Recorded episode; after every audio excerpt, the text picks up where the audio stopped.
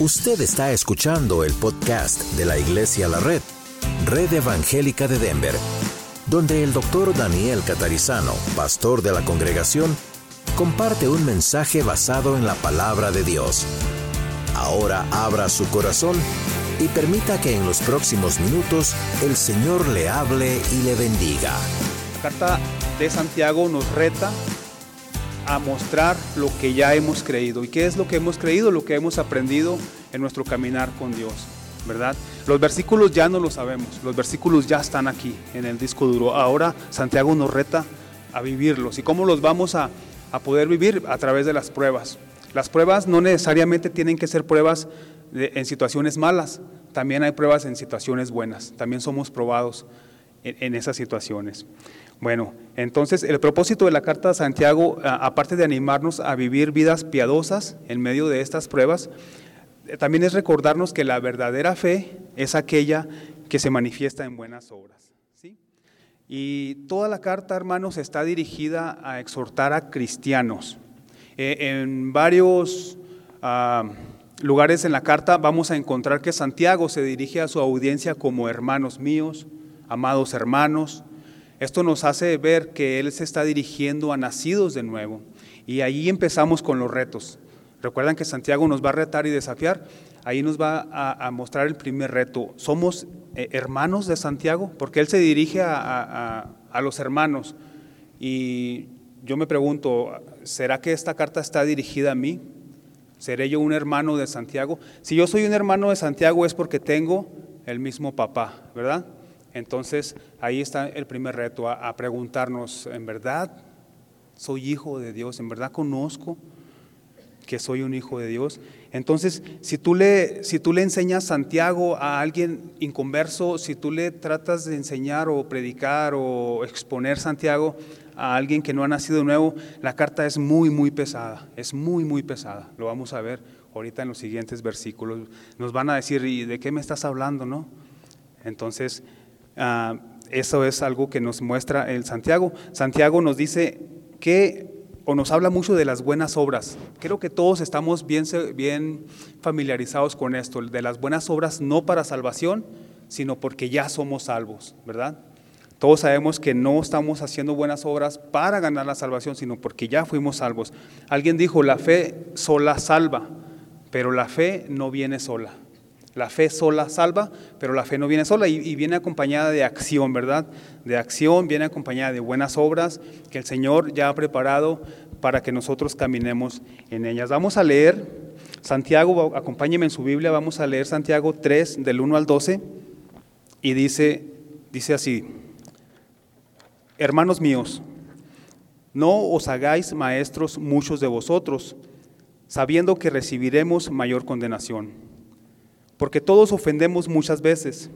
Si alguno no ofende en palabra, este es varón perfecto, capaz también de refrenar todo el cuerpo. Verso 3, he aquí nosotros ponemos freno en la boca de los caballos para que nos obedezcan y dirigimos así todo su cuerpo.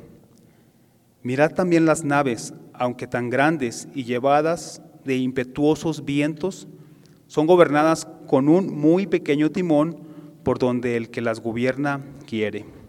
5. Así también la lengua es un miembro pequeño, pero se jacta de grandes cosas. He aquí cuán grande bosque enciende un pequeño fuego. Y la lengua es un fuego, un mundo de maldad. La lengua está puesta entre nuestros miembros y contamina todo el cuerpo e inflama la rueda de la creación y ella misma es inflamada por el infierno porque toda naturaleza de bestias y de aves y de serpientes y de seres del mar se doma y ha sido domada por la naturaleza humana. Pero ningún hombre puede domar la lengua, que es un mal que no puede ser refrenado, llena de veneno mortal. Verso 9, con ella bendecimos al Dios y Padre, y con ella maldecimos a los hombres que están hechos a la semejanza de Dios. De una misma boca proceden bendición y maldición. Hermanos míos, esto no debe ser así. ¿Acaso alguna fuente hecha por una misma abertura agua dulce y amarga? Verso 12, hermanos míos, otra vez, ¿Puede acaso la higuera producir aceitunas o la vid higos? Así también ninguna fuente puede dar agua salada y agua dulce. Señor, gracias Padre por la oportunidad que nos da, Señor, de estar ante usted, Señor, estudiando sus palabras, Señor. Gracias, Señor, por su amor y por su misericordia. Y Padre, pues le pedimos que por favor nos ayude, no solamente a, entender y agarrar más conocimiento en nuestra cabeza, sino a, a poderlo poner en práctica, Dios, como usted en la carta de Santiago nos está enseñando. Ayúdenos, Señor, a serle fiel y sea usted quien dé esta clase, Señor. Sea usted quien nos hable, Padre, a nuestros corazones. Nos ponemos en sus manos en el nombre de Jesús. Amén. Ok, hermanos, la lengua. Ese va a ser nuestro contexto, ese va a ser nuestro tema. Generalmente cuando vamos al doctor, lo primero que el doctor nos dice, abra la boca y saque la lengua. ¿Alguien sabe por qué dice eso el doctor? ¿Alguno de ustedes tiene idea de por qué tal vez al doctor se le perdió algo en la boca de alguien y, lo anda queriendo buscar ahí a ver dónde se lo encuentra? ¿O, para qué creen que el doctor nos quiere mirar nuestra lengua? La hermana aquí nos va a contestar. Pienso que porque en la lengua puede reflejar, reflejar algún tipo de enfermedad que haya. Exactamente, hermana. nuestra lengua puede darnos a, a, a, saber si alguno de nuestros cuerpos, de nuestros miembros, órganos internos están funcionando bien o mal. ¿Sí? Es a través de la lengua y con pura simple inspección el doctor se puede dar cuenta más o menos que anda, que anda mal. Por eso es de que saca su palito de paletas medio grande el temido lenguas y nos empieza como a buscar, ¿verdad? Entonces Santiago nos va a decir que nuestra lengua también nos va a, dejar ver cómo está nuestra salud espiritual, ¿sí? Así como nuestra lengua ah, nos puede dar a saber nuestra salud física, también nos va a, a dar a saber nuestra salud espiritual, ¿sí? Y a través de, eso, de examinar nuestra lengua, podemos darnos cuenta. Y también a través de examinar nuestra lengua, vamos en esta clase a examinarnos nuestra lengua para saber cómo andamos en, el área espiritual. ¿Sí? Les voy a dar algunos datos rápidos, curiosos de la lengua. La lengua, cada lengua es única. La impresión de nuestra lengua es única en cada persona. Es como nuestras huellas dactilares. Cada quien tenemos diferente, ah, esa impresión que hay en nuestra lengua es diferente. La lengua está formada por 17 músculos y gracias a estos músculos es el órgano más fuerte y flexible del cuerpo. Es la parte del cuerpo que se cura más rápido. Sus tejidos y el constante eh, contacto con la saliva hace que la lengua se, se regenere con más facilidad. Me gustó este que sigue. La lengua no se cansa. Es el único grupo de músculos voluntarios que no se fatigan. Interesante, ¿no? Entonces ese va a ser nuestro, nuestro tema del día de hoy. Vamos a ir a la Biblia, versículo 1, Santiago 3. Nos va a decir así, hermanos míos, no os hagáis maestros muchos de vosotros, sabiendo que recibiremos mayor condenación. En su bosquejo, acompáñeme, dice ahí, a Santiago empieza haciéndonos una advertencia. No seáis muchos maestros. La advertencia es paralela o va junto con la de nuestro Señor Jesús en Mateo 23, 8. No lo busque, ahí está enseguida, dice, no te llames rabino porque uno es tu maestro. Entre paréntesis encontramos, y todos ustedes son hermanos. ¿sí? Esto no significa que tenemos prohibido llamar a un educador maestro, sino que la advertencia está dirigida a aquellos que querían usar ese título por una cuestión de estatus. Les explico. Parece ser que ya en, los tiempos de Santiago, acuérdense que Santiago o Jacobo era el, pastor en la iglesia en Jerusalén. Parece ser que ya en aquel tiempo había personas que pretendían o anhelaban el, puesto o la posición de maestros, ¿verdad? Y aquí Jesús no está condenando el título en sí, sino el orgullo y la pretensión. Muchas veces ah, el pastor nos ha nos ha explicado, nos ha comentado experiencias que él ha tenido con personas que se acercan a él y le dicen, pastor, yo quiero estar allí o yo quiero estar allá. Póngame a mí acá o póngame a mí en, cierto liderazgo, ¿verdad? Y es raro porque a veces o casi nunca viene alguien y dice, pastor, por favor, quiero lavar los baños, póngame a lavar los baños. Entonces casi siempre los, cargos que se anhelan son de, estar al frente y, y, tal vez hay por ahí motivos erróneos de, de estar o de recibir el halago o el reconocimiento de la gente o el de sobresalir por encima de los demás, ¿verdad? Parece ser que ya había ese problema y Santiago, como ya vimos desde el principio, Santiago, y el pastor nos lo dijo, Santiago no tiene pelos en la lengua, ¿verdad? Santiago se va, desde, desde verso 2, se va a la yugular. Santiago es una carta directa, práctica, que, es fácil a la vez de, de, entenderla a los que ya hemos nacido de nuevo. Como ya explicamos, a un inconverso no le va a hacer sentido nada de esto. ¿Ok? Entonces, aquí estamos viendo que Jesús está condonando el orgullo y la pretensión y no el título en sí, porque hermanos, se necesitan maestros en la iglesia, se necesitan maestros y maestras, eso es una realidad, pero es Dios quien los pone, es Dios. Acuérdense que la iglesia es de Jesús y Él es el que, el que pone y mueve a, todas las piezas dentro de la iglesia. Y algo importante, todos en el cuerpo de Cristo, todos como iglesia, somos uno, ¿verdad? Es un solo cuerpo, Jesús es nuestra cabeza, todos somos importantes, tanto como el que lava el baño como el que predica. Entonces, no hay que sentirnos menos importantes, todos somos de igual importancia para Dios. La versión traducción al lenguaje actual nos dice, en verso 1 dice, hermanos en Cristo, no debemos tratar de ser todos maestros, pues bien sabemos que Dios juzgará a los maestros más estrictamente que a los demás. Entonces el ser maestro viene con una, una gran responsabilidad, una enorme responsabilidad. Aquí habemos, hay, entre ustedes maestros y ustedes saben que, es una gran responsabilidad, es una gran responsabilidad preparar una clase, es, una gran responsabilidad ah, exponer las palabras de Dios porque son las palabras de Dios, son las palabras de Dios. Entonces ah, el pastor recibe el mensaje de Dios y recibe las palabras de Dios y el pastor no puede decir, voy a quitar esto, voy a poner esto, esto no me gusta. Él tiene que venir y entregar las palabras de Dios tal y como Dios se las ha, dado. Entonces, ah, hay una gran responsabilidad y por eso está la advertencia, no se hagan muchos maestros. ¿sí? Entonces ahí vemos cómo no es así como que muy fácil, porque el mismo versículo nos dice que recibiremos mayor condenación. Y este es uno de los, ¿cómo le explico? Este es uno de los retos más grandes del que enseña, que viva lo que enseña. ¿Sí? Es ese, yo creo que ah, es algo tan importante y no solamente que venga a la iglesia y se muestre piadoso y, buen hermano, sino que allá en la casa, allá en el trabajo, allá donde nadie lo ve, ¿verdad? Ese es, es un reto también muy, muy grande. Y este es el motivo de la advertencia, que hay una gran responsabilidad en la que tiene el maestro. ¿Y qué tiene que ver el maestro con nuestro tema de la lengua? ¿Qué tiene que ver que no quiera la gente pretender ser maestros cuando, cuando nuestro ah, tema es la lengua? Capítulo 3 de Santiago en su mayoría nos va a hablar del tema de la lengua.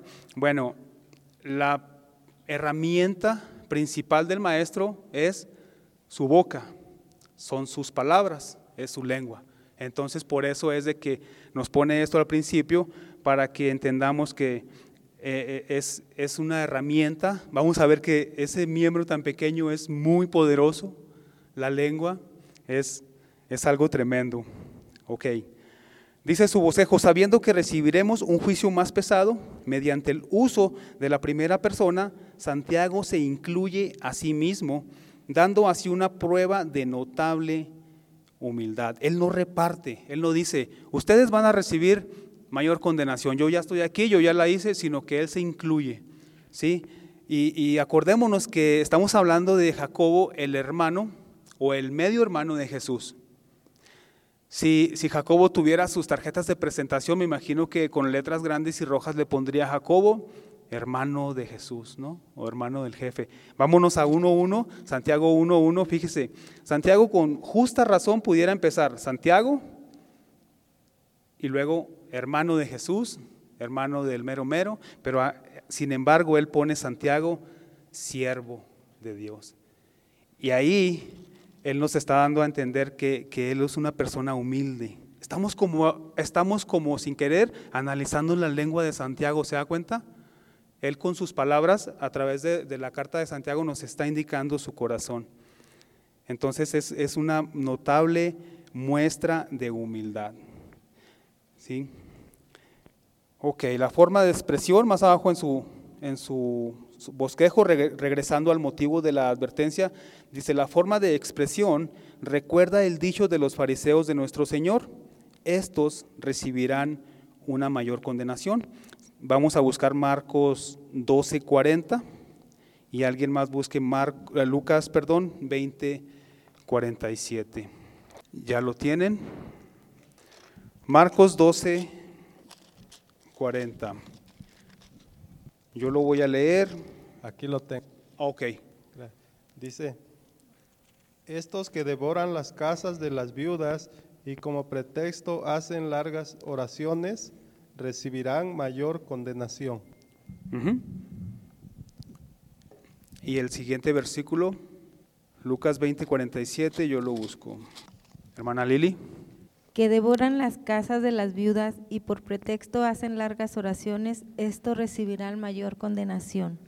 Amén. Aquí nos está dejando ver que al que más se le da, más se le pedirá, ¿verdad? Parafraseando Lucas 12, 48. Entonces, el que enseña tiene esa gran responsabilidad de saber usar las palabras, de saber usar su lengua. Y hermanos, aquí en vez como de, a veces decimos, a mí no me gusta eh, eh, tal persona, no enseña bien, o me gusta más, o para mí mejor el pastor es el mero mero, o yo siento mejor con este otro. Yo creo que en vez de eso deberíamos de orar por cada maestro, cada maestra, ¿verdad? De- deberíamos de, de- de ponerlos en las manos de Dios. Y aquí está ese otro reto, en vez de criticar, no me gustan las palabras que usa él o no le entiendo, o mejor es, porque es la palabra de Dios, ¿cierto? Es la palabra de Dios. Entonces, mejor deberíamos de orar por los maestros, por las maestras, para que Dios los siga usando, porque ellos se preparan, ellos ah, están poniendo de su disposición para ser instrumentos de Dios. ¿Ok? Entonces, también debemos orar para que cada maestro vivan lo que enseñan, ¿verdad? Para que también ellos tengan una vida congruente con, con lo que dicen. Verso 2, vamos a ver qué nos dice verso 2. Dice, porque todos ofendemos muchas veces. Si alguno no ofende, en palabra, este es varón perfecto, capaz también de refrenar todo el cuerpo. Y esto es parte también de la, de la razón de la advertencia. Dice su bosquejo, seremos juzgados porque en muchas cosas todos tropezamos. Y está implícito que los maestros están en peligro de una mayor condena porque es casi imposible gobernar la lengua por completo. Yo creo que aquí todos sabemos que todos caemos en la manera que hablamos. Todos, todos, todos. Hay algo que por ahí decimos mal y aquí eh, eh, el Santiago otra vez, fíjese cómo, cómo dice, porque todos ofendemos, se está volviendo a incluir aún él mismo y muchas veces. ¿sí? El, el- el que enseña es- tiene un mayor riesgo porque él está constantemente hablando o él habla por algún ah, largo periodo de tiempo y puede que por ahí se le o no diga algo bien o, o ofenda a alguien.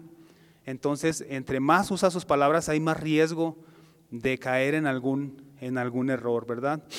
Entonces ahí vemos también cómo Santiago se está, ah, nos está dando a entender su humildad, porque él también se está incluyendo. Si alguno no ofende en palabra, este es varón perfecto, capaz de refrenar todo el cuerpo.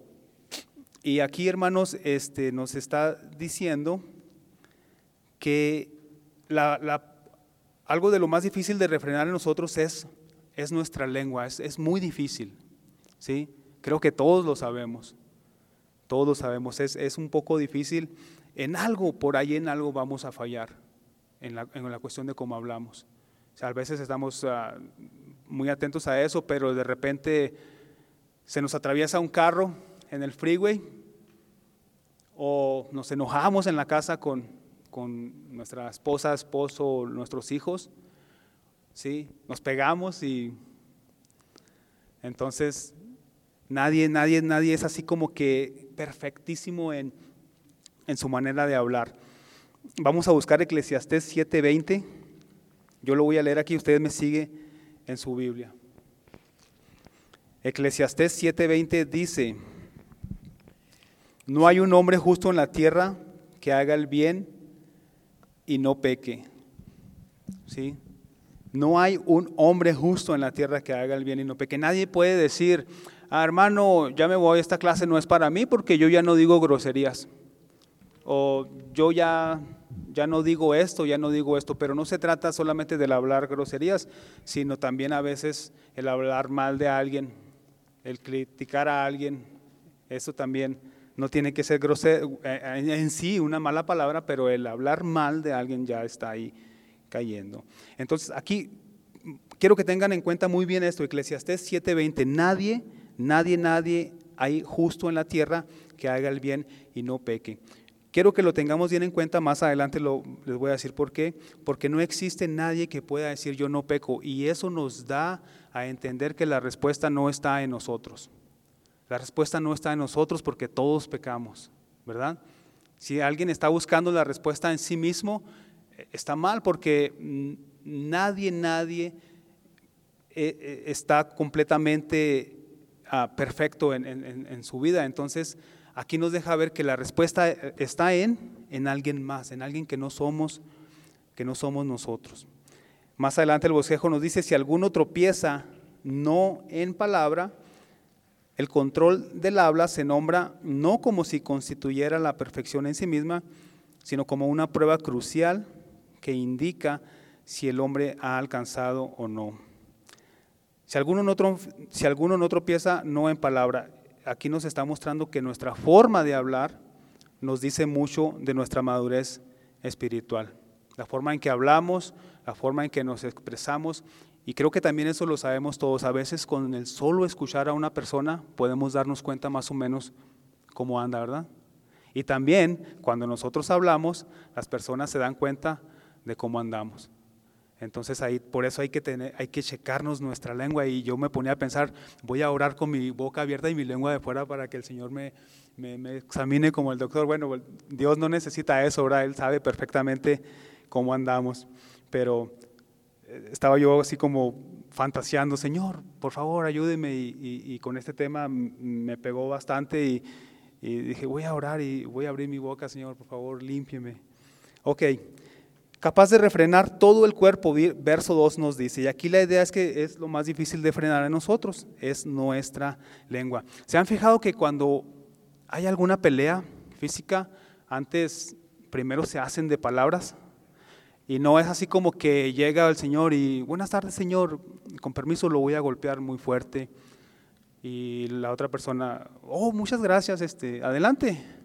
No, es, al revés, ¿verdad? Casi siempre llegan y se dicen maldiciones y groserías y ofensas y luego ya se hace la, la pelea, ¿verdad? Y allí vemos involucradas las palabras. Ok, verso 3.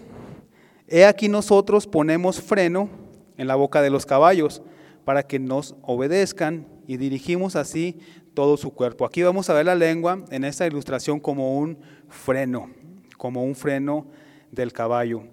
Verso 3 en el bosquejo, acompáñeme, dice, ilustración de la última declaración de Santiago 3.2, el hombre que puede gobernar su lengua tiene el dominio sobre todo el cuerpo. Si ponemos las bridas o los frenos de los caballos en sus bocas para que puedan obedecernos, también manejamos todo su cuerpo. Aquí los que saben de caballos conocen perfectamente que a los caballos se les pone el freno que va en su boca y es a través de ese freno que obviamente se para el caballo, se detiene, se dirige y es ahí donde es como la manejadera del caballo, ¿no? las riendas. Entonces, hace mucho tiempo, la única vez que yo me montaba en un caballo, la persona dueño del caballo me dijo, cuando estés arriba, no le jales, no le jales porque se, se va para atrás. Y, se me hizo muy interesante eso porque ese, es, es como se maneja el caballo, ese, ese pequeño... Uh, unos pedazo de, no tiene ni mucha tecnología, es solamente está pequeño en comparación con el caballo que estos animales pueden llegar a tener una fuerza tremenda, animales grandes, es a través de este pequeño aparato, artefacto que se maneja el caballo. ¿Ok? Entonces, a través de eso es que lo controlamos, estos caballos briosos que tienen fuerzas impresionantes. En los siguientes versículos vamos a encontrar más ilustraciones que nos van a mostrar la lengua. Aquí vemos la lengua como freno, que sirve para frenar y para dirigir. Verso 4 dice en la Biblia dice, "Mirad también las naves, aunque tan grandes y llevadas de impetuosos vientos, son gobernadas con un muy pequeño timón, por donde el que las gobierna quiere." Y aquí en esta ilustración vamos a ver la importancia de la lengua, dice su, su bosquejo, y su gobierno. Vamos a ver que la lengua es muy poderosa. El timón es algo muy pequeño, pero le permite al timonel, que es la persona encargada del timón, guiar la nave a donde quiera que vaya.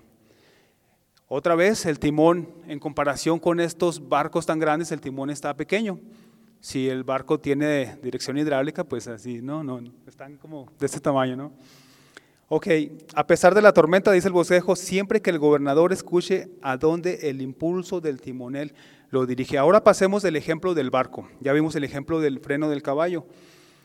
Estos barcos, estas grandísimas embarcaciones tan pesadas, a veces yo me, yo me pongo a pensar cómo flotan en, el mar, no están grandísimos y luego todas les echan carga y carga y se dirigen con este pequeño timón, con esta pequeña manejadera también, ¿no? Y, cuando están estos barcos enfrentando vientos y no vientos así ligeros, sino tormentas en medio del mar, es a través del timón que los, los dirigen. El, que está al mando del timón tiene que saber manejarlo porque también puede hacer daño. Si no sabe manejar el barco también, conforme la marea, los vientos pueden hacerle también daño al, al barco si no saben usar bien el timón. Freno del caballo, timón del barco. Con estos dos ejemplos vemos que tanto con el freno como con el timón se pueden manejar o dirigir grandes fuerzas. ¿Sí? El freno del caballo combate la naturaleza interna, la naturaleza salvaje del caballo. ¿Sí? De estas bestias que son los caballos, pueden llegar a ser caballos ah, fuertes, muy, muy fuertes. El timón combate la naturaleza externa, como lo son los vientos, las tormentas, que pueden dañar al barco, que le pueden hacer mucho daño. La lengua, hermanos, también sirve para esto. Esta es capaz de controlar tanto internamente como externamente. Y aquí está algo importante. El, el, caballo puede tener su freno, pero si no hay nadie atrás de las riendas, no va a servir de nada, ¿verdad?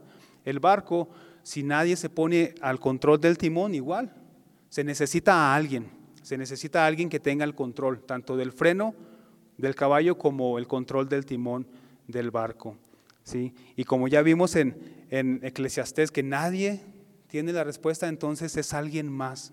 Necesitamos a alguien más, alguien que tenga la mano firme, alguien que tenga el conocimiento para hacer esto, alguien que sí pueda, alguien que frene nuestra desbocada manera de correr, alguien que controle nuestro navegar en medio de la peor tormenta. ¿sí? Hay alguien, solamente hay alguien, hay un jinete experimentado, hay un único capitán que puede tomar el control de nuestras vidas. Y no solo va a tomar el control de nuestra lengua, sino también de nuestro corazón.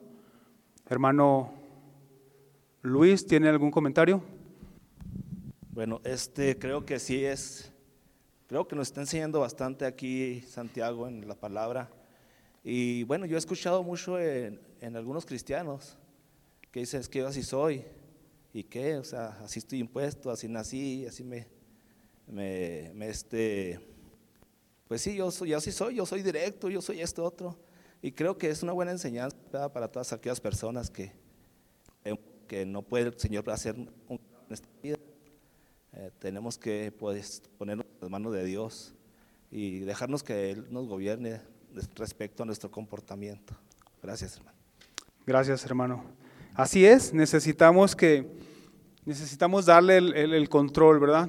A alguien que sí pueda, porque si nosotros nos desbocamos, ¿sí? Como esos caballos, ah, un caballo desbocado corre, corre sin dirección, un caballo desbocado simplemente corre y corre y corre y ya no está sensible al freno, ya no, ya no le importa el freno, entonces a veces podemos desbocarnos, ¿verdad? Si, si, no, si no nos detienen, si no nos paran, si no nos dirigen.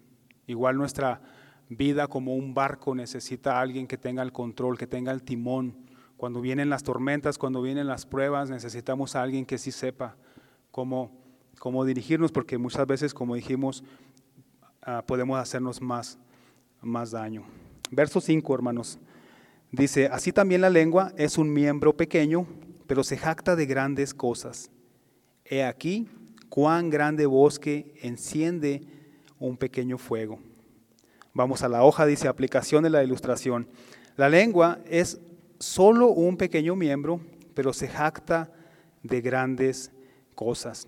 Y en esta tercera ilustración, un fuego muy pequeño puede encender un bosque muy grande. Un pensamiento algo similar al que tenemos ante nosotros se encuentra en Eclesiastés 11:32. Esa cita se la voy a cambiar por Proverbios 26, 20 al 21. Eclesiastés creo que no llega, 11 no llega al, al 32. Vamos a, a ver Proverbios 26, 20 y 21. ¿Ya lo tienen? Dice, yo lo voy a leer, usted me sigue en su Biblia. Proverbios 26, 20 y 21 dice, sin leña se apaga el fuego, y donde no hay chismoso, cesa la contienda. El verso 21, el carbón para las brasas y la leña para el fuego, y el hombre rencilloso para encender contienda. De una chispa, dice el bosquejo, de una chispa de fuego se enciende un montón de carbones. El significado literal es ciertamente preferible al filosófico.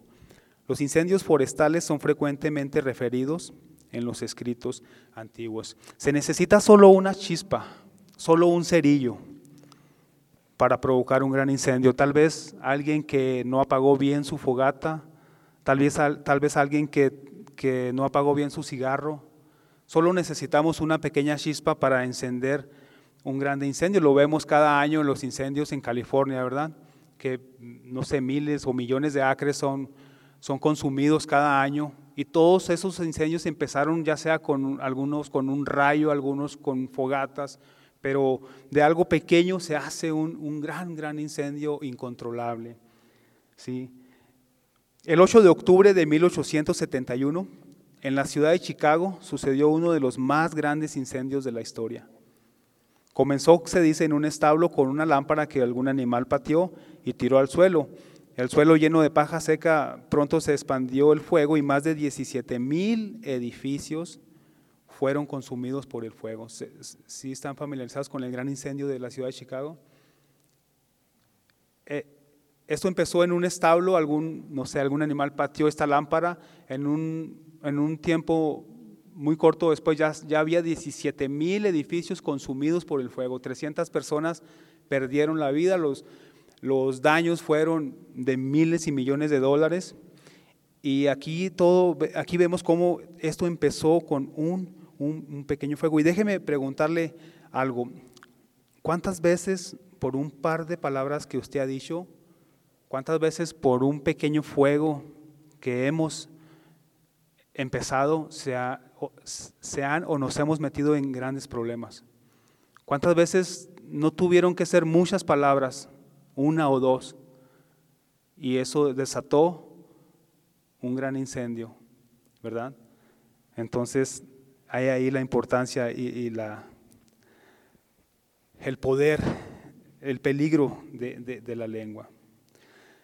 Tal vez no fue nuestra intención de lo que dijimos, pero fue causa de, gran sufrimiento. Entonces, hermanos, paremos, paremos el fuego, ¿verdad? Voy a leerle otra vez Proverbios 26, 20 y 21, y dice, dice Proverbios 26, 20 al 21. Lo tengo. Adelante. Dice, esta versión dice, el fuego se apaga si no se le echa más leña, y el pleito se acaba si no siguen los chismes. Dice, ¿en qué se parecen la leña y el peleador? En que la leña aviva el fuego y el peleador aviva el pleito. Gracias, Miguel. Ok. Vamos a pasar al verso 6. Dice, y la lengua es un fuego, un mundo de maldad. La lengua está puesta entre nuestros miembros y contamina todo el cuerpo e inflama la rueda de la creación y ella misma es inflamada por el infierno. Por eso le dije al pastor que yo no quería venir. Porque se está poniendo medio feo, ¿no? Ok, vamos a ver de qué se trata esto. La lengua en el bosquejo, sígame. La lengua es un fuego. Ya vimos que un pequeño fuego puede empezar un gran, gran incendio. El mundo de iniquidad entre nuestros miembros es la lengua, dice la hoja, que contamina todo el cuerpo y prende fuego a la rueda de la naturaleza. La lengua se caracteriza así porque conduce y abarca todo tipo de maldades, contiene dentro de sí los elementos de toda maldad. Y ya vimos que podemos hacer tanto daño con nuestras palabras. Palabras uh, malintencionadas y cargadas de maldad han hecho y causado tanto daño en, la, en la, humanidad. ¿sí? Contamina el cuerpo entero. Una figura para toda la vida desde el nacimiento. Esto se refiere a la rueda de la creación. La rueda que luego comienza a rodar en su curso y continúa rodando hasta la muerte, dice su hoja, una versión dice, el curso de nuestras generaciones que corren como una rueda. La vida se compara con una rueda, ¿sí? También ese texto uh, no lo vamos a leer, ¿sí? Entonces la rueda de la creación es el círculo de la vida que nos habla versículo 6. Nos está hablando de nuestra existencia entera. Ese es el círculo o la rueda. Desde que nacemos, vamos creciendo, y, morimos. Esa es la rueda de la creación, de lo que se está refiriendo verso 6.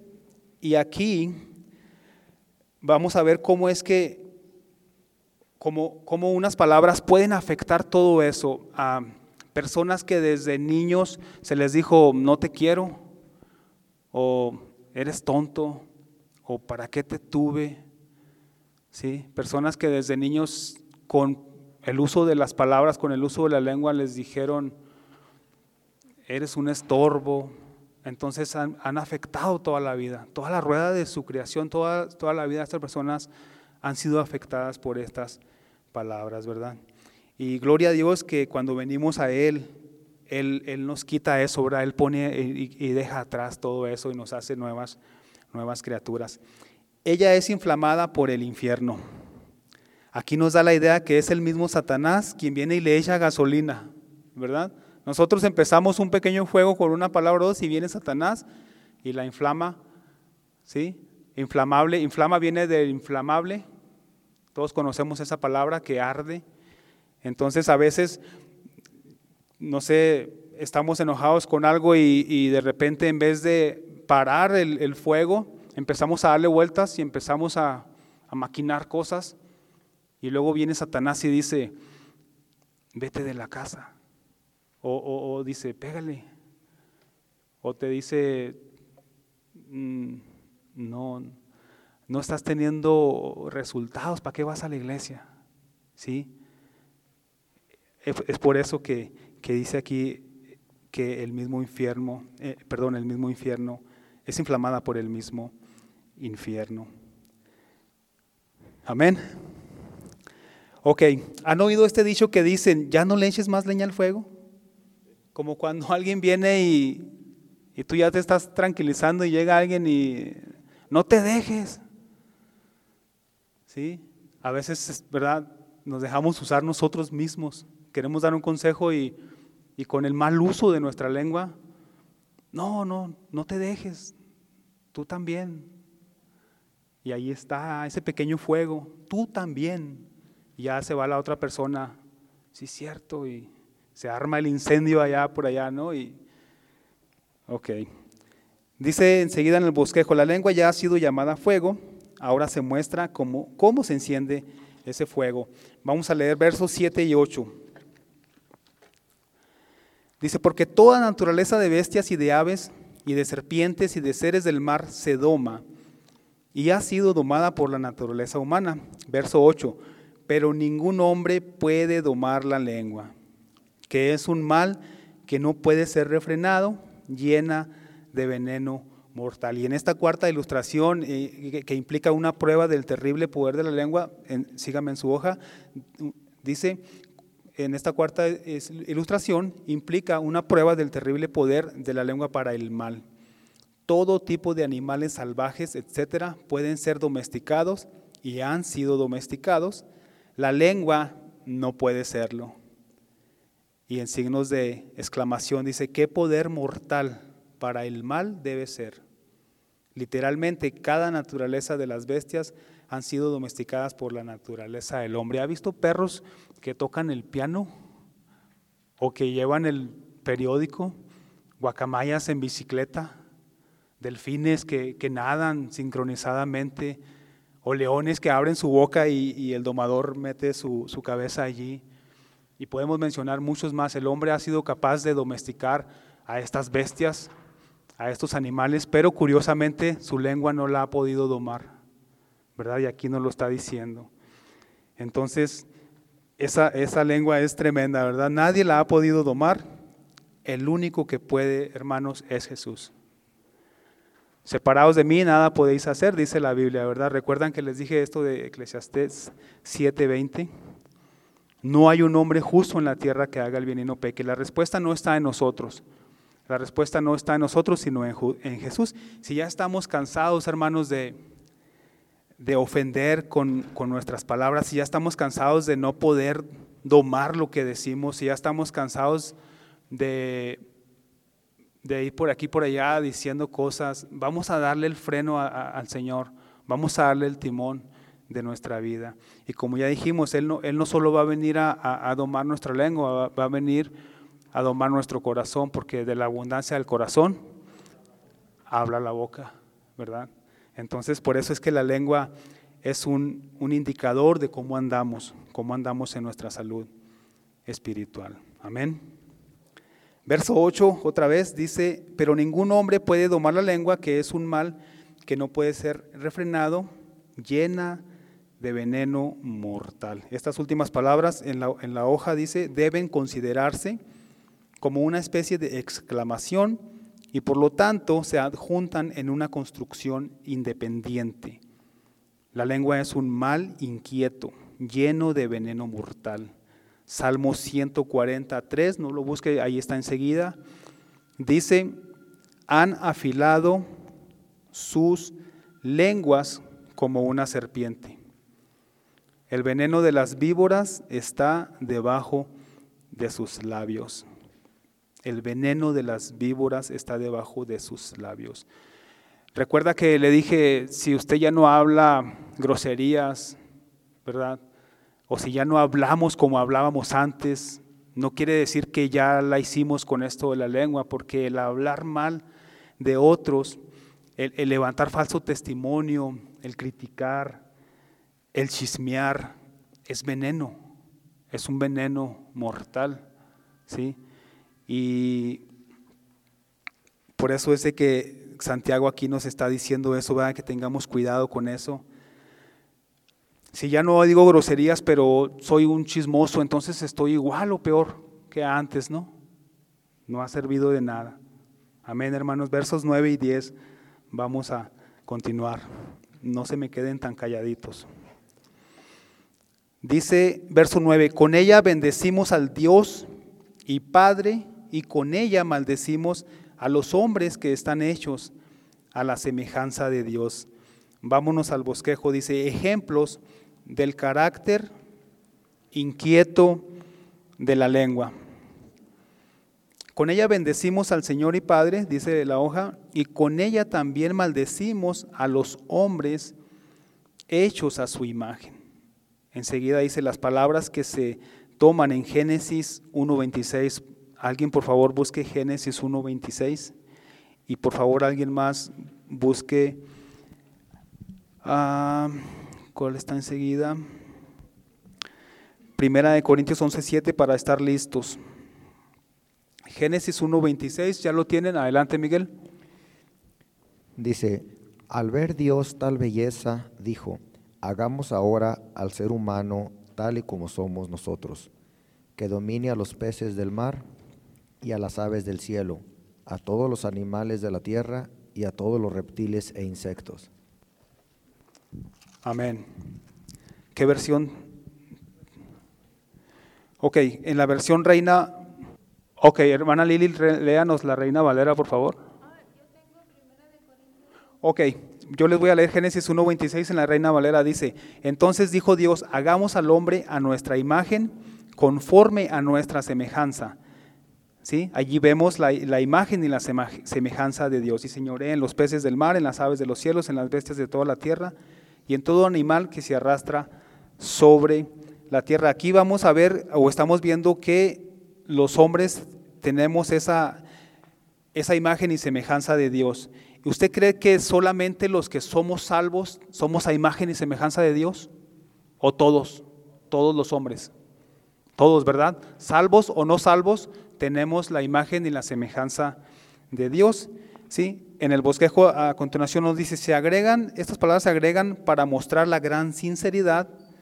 ¿sí? Teológicamente son importantes, ya que muestran que la semejanza, semejanza de Dios en el hombre no fue completamente borrada por la caída. Es decir, cuando, cuando Adán y Eva pecaron, eso no les quitó su imagen y su semejanza de Dios. Seguimos siendo imagen y semejanza de Dios, salvos o no salvos.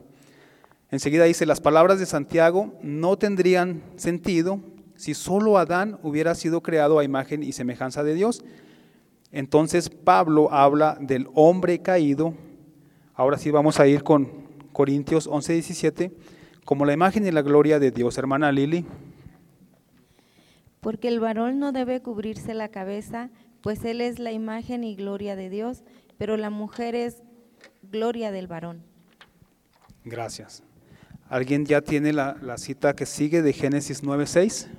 Dice, el que derrama, el que derramare sangre de hombre, por el hombre su sangre será derramada, porque a imagen de Dios es hecho el hombre. Gracias a mí. Entonces con esto le estamos diciendo a Dios, Señor, yo lo amo, yo lo bendigo, usted es mi Dios, pero detesto lo que usted hizo, ¿verdad?